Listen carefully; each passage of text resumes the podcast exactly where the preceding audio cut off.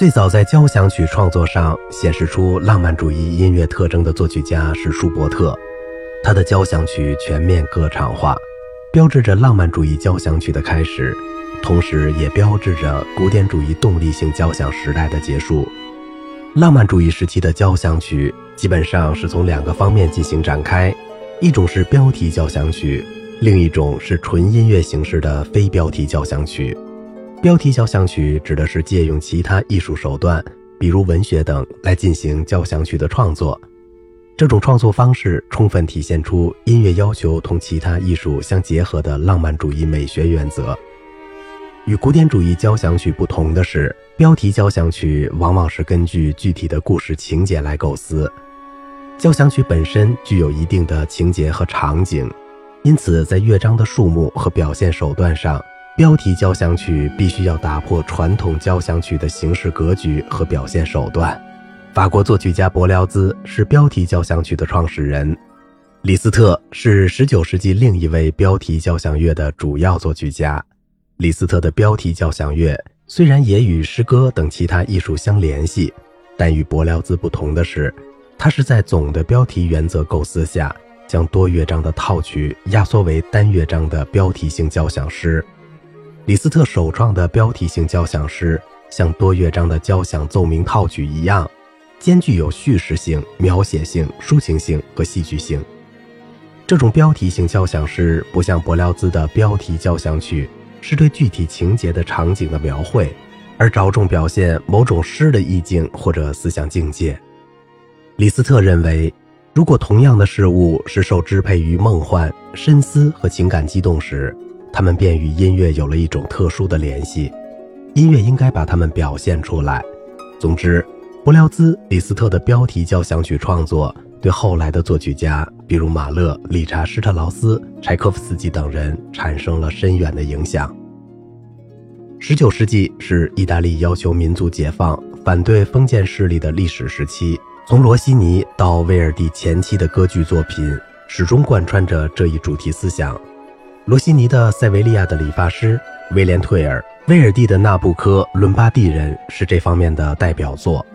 19世纪上半叶，罗西尼、贝里尼、多尼采蒂的歌剧创作，标志着意大利歌剧美声时期的最高阶段。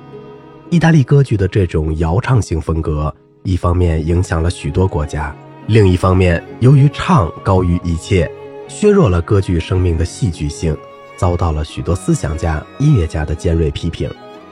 但无论怎样，塞维利亚的理发师、威廉·退尔、梦游女、爱之甘醇是这一时期有影响的作品。真正使意大利歌剧实现从摇唱性风格向戏剧性转变的是威尔第。威尔第反对摇唱歌剧一成不变的抒情歌唱高于歌剧的戏剧性，也不同意瓦格纳以乐队为主导、声乐为辅的乐剧。他认为歌剧就是歌剧，交响乐就是交响乐。他的现实主义歌剧是建立在意大利歌唱性传统上的声乐戏剧，他深深扎根于意大利歌剧艺术的传统中。《弄臣》《茶花女》《幽音骑士》《唐卡洛斯》《西西里的晚岛》，特别是《阿依达》《奥赛罗》等作品是这方面的杰作。19世纪末，受意大利真实主义文学影响产生的真实主义歌剧。大多是以客观自然主义的手法描写现实生活中普通的人和事，主要作曲家有马斯卡尼、利昂卡瓦洛和普契尼。普契尼的歌剧《绣花女》、托斯卡、蝴蝶夫人、图兰朵等，在当今歌剧舞台上仍是经久不衰的上演剧目，这说明传统意大利歌剧具有很强的生命力。十九世纪上半叶的法国歌剧继承了巴洛克以来法国歌剧的传统。大合唱和芭蕾舞始终是法国歌剧重要的组成部分。在经历了拯救歌剧和恐怖歌剧的发展过程后，以迈耶贝尔的浪漫主义法国历史大歌剧占据了主导地位。新教徒、预言者是这种风格的典型体现。但真正使法国产生出具有较强生命力的歌剧作品，是比才创作的现实主义歌剧《卡门》。卡门一反法国大歌剧的陈词滥调和瓦格纳式浓重的和声、刻板的风格，代表了一个崭新的歌剧创作方向。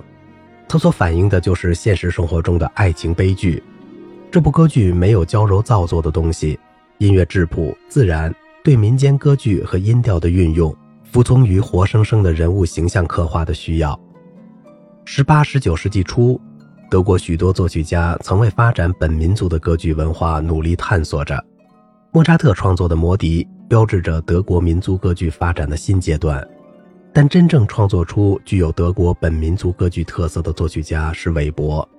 韦伯的《魔弹射手》标志着德国浪漫主义歌剧的诞生。在这部歌剧中，韦伯一扫卖弄歌唱的技巧，追求华丽效果的艺法歌剧。将深深扎根于德国的民间传说和民间歌曲中的德国森林生活的精神首次搬上了舞台。从韦伯的歌剧《奥伯龙·尤利安特》中，可以看出他努力想建立德国英雄性大歌剧的理想。继韦伯之后的理查德·瓦格纳是浪漫主义时期重要的歌剧作曲家。瓦格纳对歌剧艺术的改革不仅在当时。而且对以后歌剧艺术的发展产生了深刻而广泛的影响。瓦格纳认为，把表现的手段音乐当成了目的，而把表现的目的戏剧当成了手段，这是存在于歌剧艺术中的谬见。为此，他发展了一种交响性的歌剧，他本人称为乐剧，用一种无尽头的旋律代替咏叹调和宣叙调。人声仅是件会吐字的乐器。整部歌剧以象征着人物和特定事件的主导动机为基础，在歌剧中，他们的发展具有不可思议的力量。瓦格纳的歌剧是一种真正浪漫主义综合艺术品的概念，既把歌剧中所有的艺术表现手段结合在一起，向观众传达某种思想。瓦格纳的歌剧取材于神话传说，代表其歌剧风格的作品是《特里斯坦与伊索尔德》。在这部歌剧中，他用半音化的线性和声表现主人公的痛苦爱情。继浪漫主义音乐流派形成不久，民族学派在东北欧地区形成和发展起来。他们致力于发展本民族音乐文化的创作活动，大约从19世纪30年代开始，一直持续到20世纪初。在上述这些地区出现的民族乐派主要有俄罗斯乐派、捷克民族乐派、挪威民族乐派、芬兰民族乐派等。好了，今天的节目就到这里了。我是小明哥，感谢您的耐心陪伴。